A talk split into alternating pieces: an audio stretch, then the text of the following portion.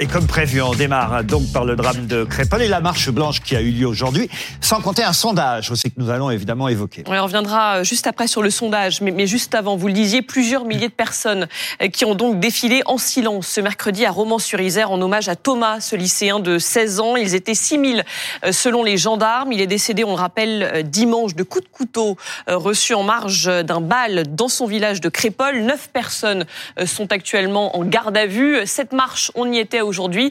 On va tout de suite écouter l'une des, participantes. On veut soutenir euh, les parents de Thomas, ses amis, ses amis blessés, ses coéquipiers euh, du, rugby, euh, les enseignants, tout le monde. Les parents sont très choqués, sont très meurtris. ils se rendent compte qu'en fait, ils auraient pu aussi perdre leur enfant. Votre enfant va un bal, va s'amuser, en fait, il revient pas.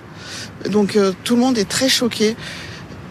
En fait, on est tous touchés on peut pas, on comprend, on peut pas ressentir ce que ressentent ses parents, mais tout au fond de nous, comme chaque, nous sommes parents, nous pouvons un petit peu ressentir ce qui, ce manque qu'il doit y avoir, cette détresse et puis cette injustice en fait.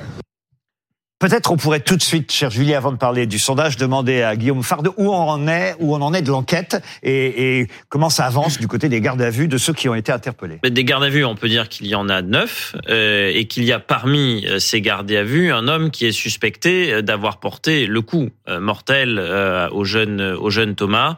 on sait que cet homme qui est suspecté à ce stade est de nationalité française, que sa mère l'est également, que à Romans-sur-Isère, il n'est pas originaire du fameux quartier, vous savez, qui avait été euh, pointé du doigt assez rapidement. Mm. Il est originaire du centre-ville de, de, de Romans, de Romans-sur-Isère. Voilà ce que l'on sait. Il est majeur, mineur? Il est, il est majeur. Maintenant, ce qui reste euh, à déterminer, c'est, euh, c'est aussi les raisons pour lesquelles cette, cette bagarre ou cette, ces affrontements qui ont conduit à la mort du, du jeune Thomas ont été, ont été déclenchés. On y voit aussi, on y voit aussi un petit peu plus clair sur le fait que d'abord il y a, il y a ce, cet, cet agent de sécurité qui avait refoulé une partie d'entre eux. Ils ont appelé d'autres personnes qui sont venues en renfort. Et ensuite, ça a été, ça a été beaucoup plus violent. Euh, on y voit aussi plus clair sur les antécédents judiciaires. Hein, ça, le, des personnes qui sont actuellement gardées à vue. Le procureur de la République s'est exprimé. Euh, ce, ce, jeune homme qui est euh, suspecté d'avoir porté le coup mortel avait notamment deux mentions. Hein, ce qui nous est dit au casier judiciaire. Il y avait, il y avait le fait que, notamment, il, avait été, il avait été condamné pour un port d'armes, un port d'armes prohibé, notamment les armes de catégorie B, c'est-à-dire des armes blanches. Il avait mm. déjà un couteau sur lui. Et leur avocat a déjà parlé, hein, je crois. Ouais, l'avocat de plusieurs des, suspects. Alors, vous l'avez dit, on ne connaît toujours pas la motivation. On ne sait pas s'il venait pour en découdre, s'il venait pour participer à la soirée. Ça reste très flou. L'avocat, en tout cas, l'affirme. Il venait pour passer du bon temps. On écoute. C'est une soirée évidemment qui a dégénéré, mais c'est une soirée pour laquelle chacun venait euh, pour essayer de passer un peu de bon temps, euh, profiter de euh, leur jeune vie. Et voilà, c'est un drame qui s'est passé à cet instant. On n'en sait pas plus pour nous. Pour faire une soirée. Ils étaient à la soirée. Ils étaient dans la salle. Ils étaient dans la salle. Ce sont des jeunes gens qui vont à un certain nombre de soirées, évidemment, qui sont habitués à pouvoir sortir, à fréquenter du monde. Euh, voilà, on essaye de dénouer ce qui a pu se passer euh, ce soir-là. C'est beaucoup moins manichéen que ce qui a voulu être présenté. Il faut être extrêmement prudent pour le moment. L'enquête euh, et la justice dévoilera la vérité sur les éléments qui ont pu se passer dans cette nuit du 18 au 19 octobre. Mes clients ont eu évidemment des mots pour la famille, des mots de compassion. Ils partagent tous le drame qui a pu se dérouler cette nuit-là. Et évidemment, ils sont solidaires de ce qui a pu se passer, de la peine de la famille, des proches de la famille et de l'ensemble des gens qui sont touchés par cette affaire. Ludovic Toro, je vous vois déjà réagir bah, au propos de l'avocat. Je dois dire qu'en ce moment, les avocats, que ce soit pour les sénateurs euh, qui droguent des députés ou, ou les jeunes euh, effectivement euh, accusés de, de meurtre, les avocats sont pas spécialement doués. Je dirais que le niveau baisse là aussi parfois. C'est une blague, sérieux. C'est son métier, on va pas lui en vouloir. Mais à ce moment-là, dire que c'est des jeunes qui venaient s'amuser tranquille, c'est des jeunes partout qui fait ça ils retournent chez eux, ramènent des kilos de 30 cm. Arrêtons un peu. Ce sont des criminels. C'est un acte prémédité. Disons les choses comme elles sont. Alors cet avocat, il dit ce qu'il veut, mais c'est un peu blessant quand même. En disant qu'il pense à la famille euh, de ce jeune qui est mort, ça me fait un tout petit peu mal quand même. S'ils auraient pensé, ils, sont, seraient pas venus avec des couteaux de 30 cm. Eh c'est pas des opinels, hein. C'est des 30 cm. C'est venu, pour, c'est venu pour tuer. Et ils ont tué. Donc l'avocat fait son boulot, je veux bien, on connaît pas toute l'histoire encore, je suis d'accord avec vous. Mais néanmoins, je rappelle que c'est c'est quand même un petit village de 500 habitants. Hein pour un bal. Je veux dire, on n'est plus dans les quartiers reconnus habituellement pour avoir ce genre de choses. Là, c'est une petite ville. Combien d'habitants vous avez à Coubron, dont vous êtes maire? Moi, je suis en Seine-Saint-Denis, et bon, c'est une zone environnementale. J'ai que seulement 5000 habitants. parce que j'ai décidé de protéger et de faire 80% en espace vert en Seine-Saint-Denis. Mais néanmoins, cette chose arrive partout maintenant. C'est plus à un endroit bien. C'est ce que je voulais vous demander. Est-ce qu'à Coubron, vous, vous sentez la violence monter? On la sent tous partout parce que je suis aussi médecin. Ça fait des années qu'on voit la violence monter. C'est plus un fait divers. C'est un fait de société. C'est un fait de notre vie. C'est clair. C'est une préméditation. C'est presque un attentat. Je le dis comme je le pense. C'est-à-dire qu'ils ont décidé de tuer quelqu'un et ils l'ont fait tout ça, parce qu'on trouvera toutes les excuses du monde pour dire qu'ils ont été refoulés et tout. Mais quelque part, qu'on n'en fasse pas passer. Je ne les ai pas excusés d'avoir été refoulés. Non, c'est pas de vous que je parle. Excusez-moi, je vous ai regardé. Je, je le vois plus. Il est parti, euh, l'avocat en question. Mais excusez-moi, il n'y a aucune excuse à cela. Surtout quand c'est prémédité.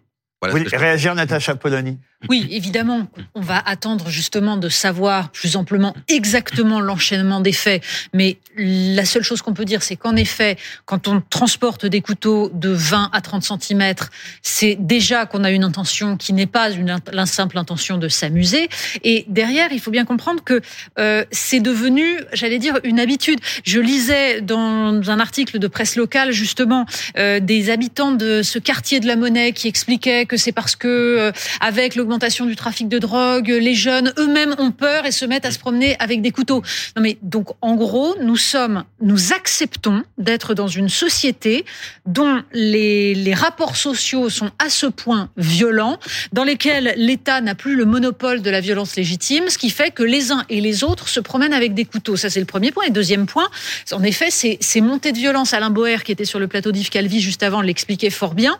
C'était cette espèce de pulsion dans laquelle on va se laisser aller parce qu'on ne réfléchit pas aux conséquences, on tue, puis après on n'assume pas parce qu'en fait on n'avait pas anticipé qu'en effet un couteau de, 300, de 30 cm ça tue.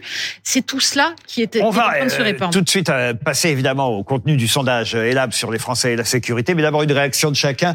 Fred Oui, je suis d'accord avec ce que disait Natacha, puisque beaucoup de policiers vous expliquent que les jeunes, quand ils se retrouvent en garde à vue après avoir planté, on va dire choses comme ça, se rendent compte à ce moment-là de la gravité de ce qu'ils ont réalisé. C'est-à-dire qu'il y a une espèce d'effet de, bande. Vous pouvez dire les meurtriers en général, hein, d'ailleurs. Oui, non, mais là, mais je parle, je parle de, témoignages de, de, par exemple, avec qui j'ai pu parler, etc., de policiers qui vous expliquent que, en fait, voilà, il y a une soirée comme ça. Ils ont, ils ont les couteaux, etc. Et le lendemain matin, ils prennent conscience de ce qu'ils risquent, en fait mais c'est complètement dingue en fait, la déconnexion par rapport à la vie réelle. déconnexion, pardon de le dire, et heureusement on ne montre pas ces images sur les chaînes de télévision, mais on voit sur les réseaux sociaux aussi des réactions de jeunes qui sont pas forcément d'ailleurs directement impliqués dans cette affaire, mais qui sont des jeunes du même quartier, qui réagissent de façon euh, totalement déconnecté à ce drame, comme si c'était... Euh, en disant ce qui se passe à Gaza, et puis on a vu le témoignage d'un certain Karim, c'était terrible, c'est même répréhensible. Ça, hein. fait, ça fait même peur, énormément peur. Valérie Trierweiler. Oui, hein, moi je, je, trouve que parler d'attentat, c'est un peu fort, et même parler de préméditation, on n'en sait rien. Euh, comme vous le disiez, des jeunes sortent avec des couteaux, je désapprouve totalement, attention, hein, mhm. qu'on soit bien d'accord.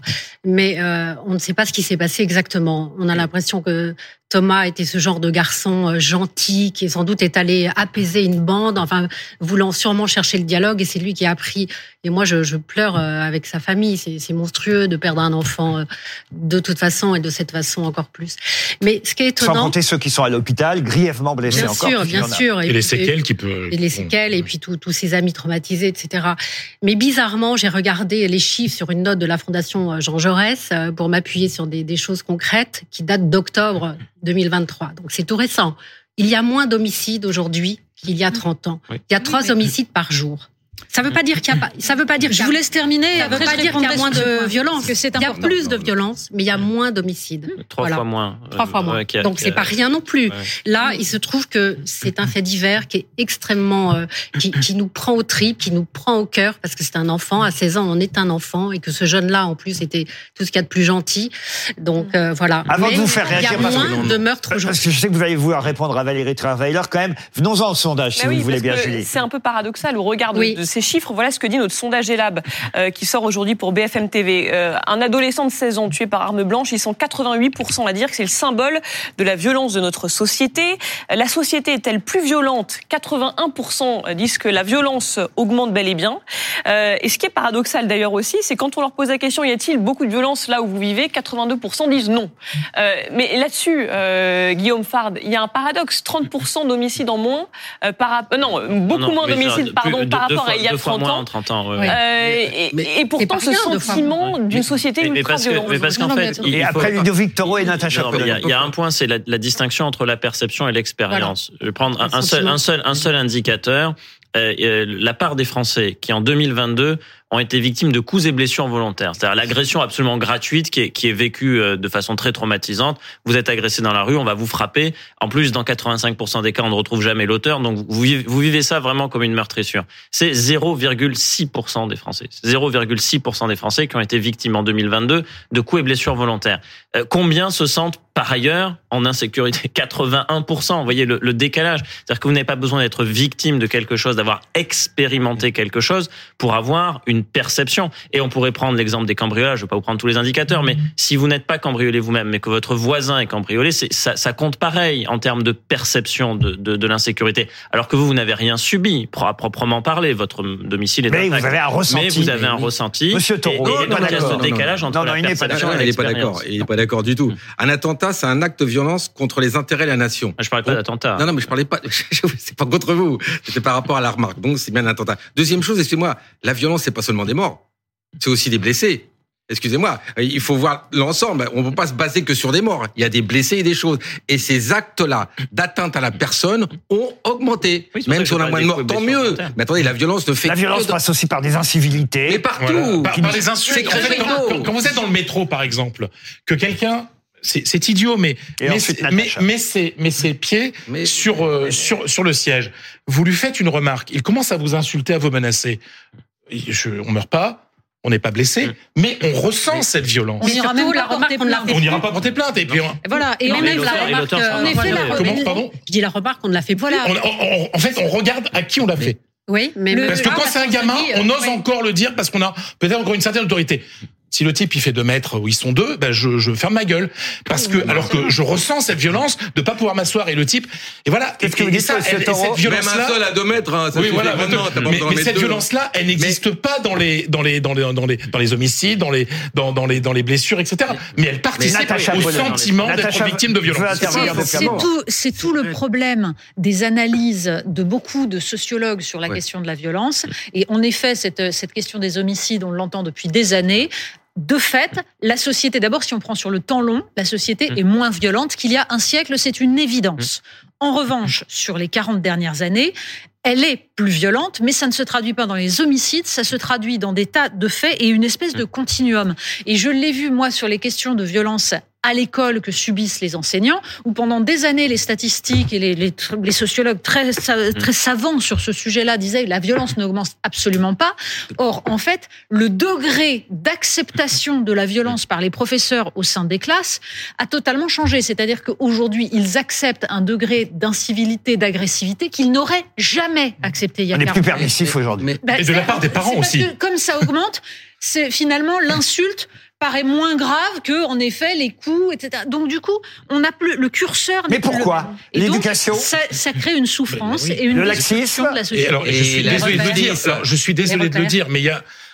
On a vu par exemple dans les dans les émeutes, 60% des gamins qui ont été arrêtés, qui avaient participé aux émeutes, n'avaient pas de présence masculine, n'avaient pas de père. C'était des familles souvent euh, mères euh, isolées, euh, voilà monoparentales, etc.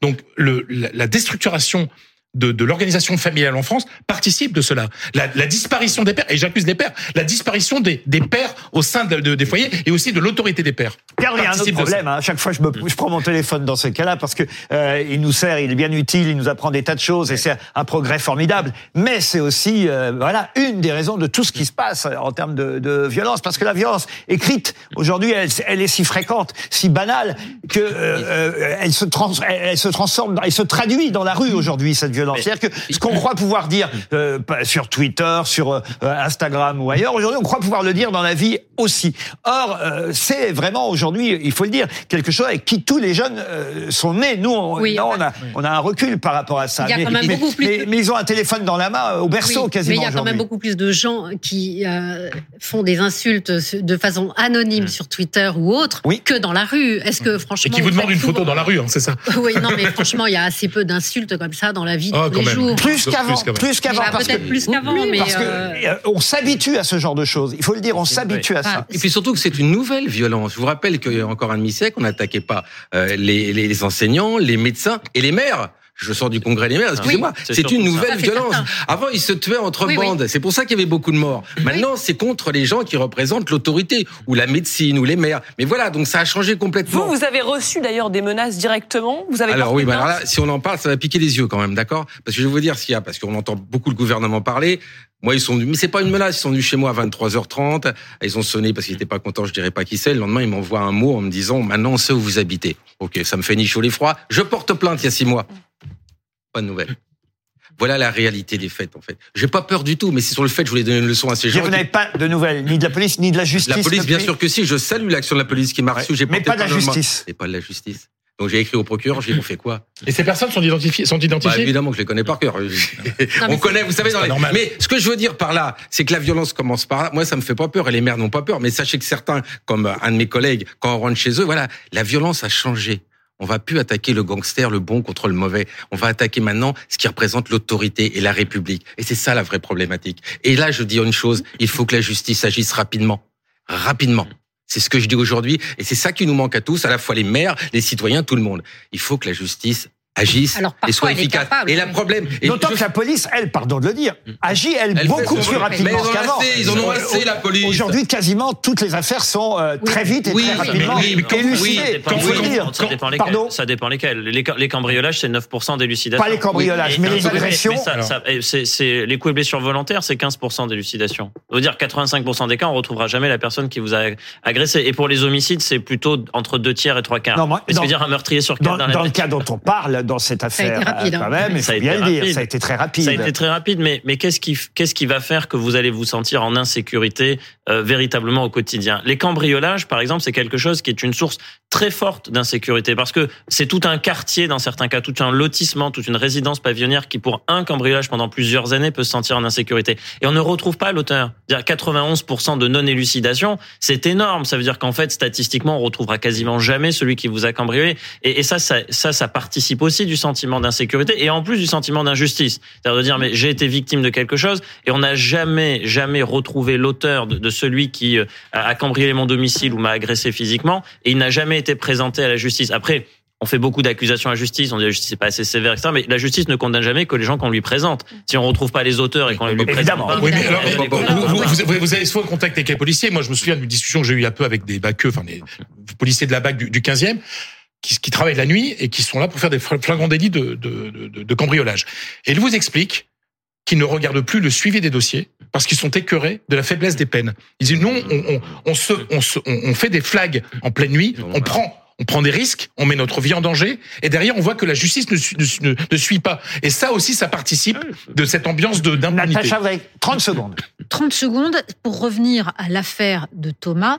Il y a aussi la question des comportements, j'allais dire claniques, qui consistent à dire j'ai été refoulé d'une fête, j'ai été insulté, j'appelle tous les copains et on attaque. Et ça mmh. aussi, c'est quelque chose qu'on voit se développer, cette espèce de pour euh, pour un regard, quelque chose. Là, pour le coup, ça relève de l'éducation et de l'éducation très tôt. C'est-à-dire qu'en effet, ça commence à l'école, ça commence dans la capacité à euh, réprimer n'importe quel comportement de ce type-là, d'agressivité, de, de refus d'un apaisement et ou, ou tout simplement d'une capacité à se maîtriser pour une vie en société normale.